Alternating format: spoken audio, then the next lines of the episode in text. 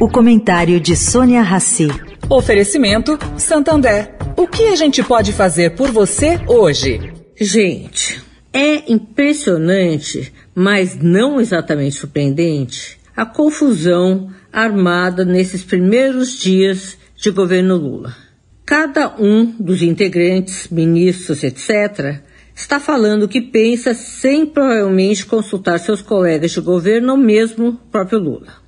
Ontem foi a vez do indicado por Lula para comandar a Petrobras, Jean Paul Prats, dizer que a variação internacional do barril do petróleo continuará sendo levada em conta no mercado interno, mesmo com eventuais mudanças na política da estatal. Esse posicionamento é bem diferente do que Lula e seu ministro de Minas e Energia pregaram eles a desvinculação dos preços do mercado internacional.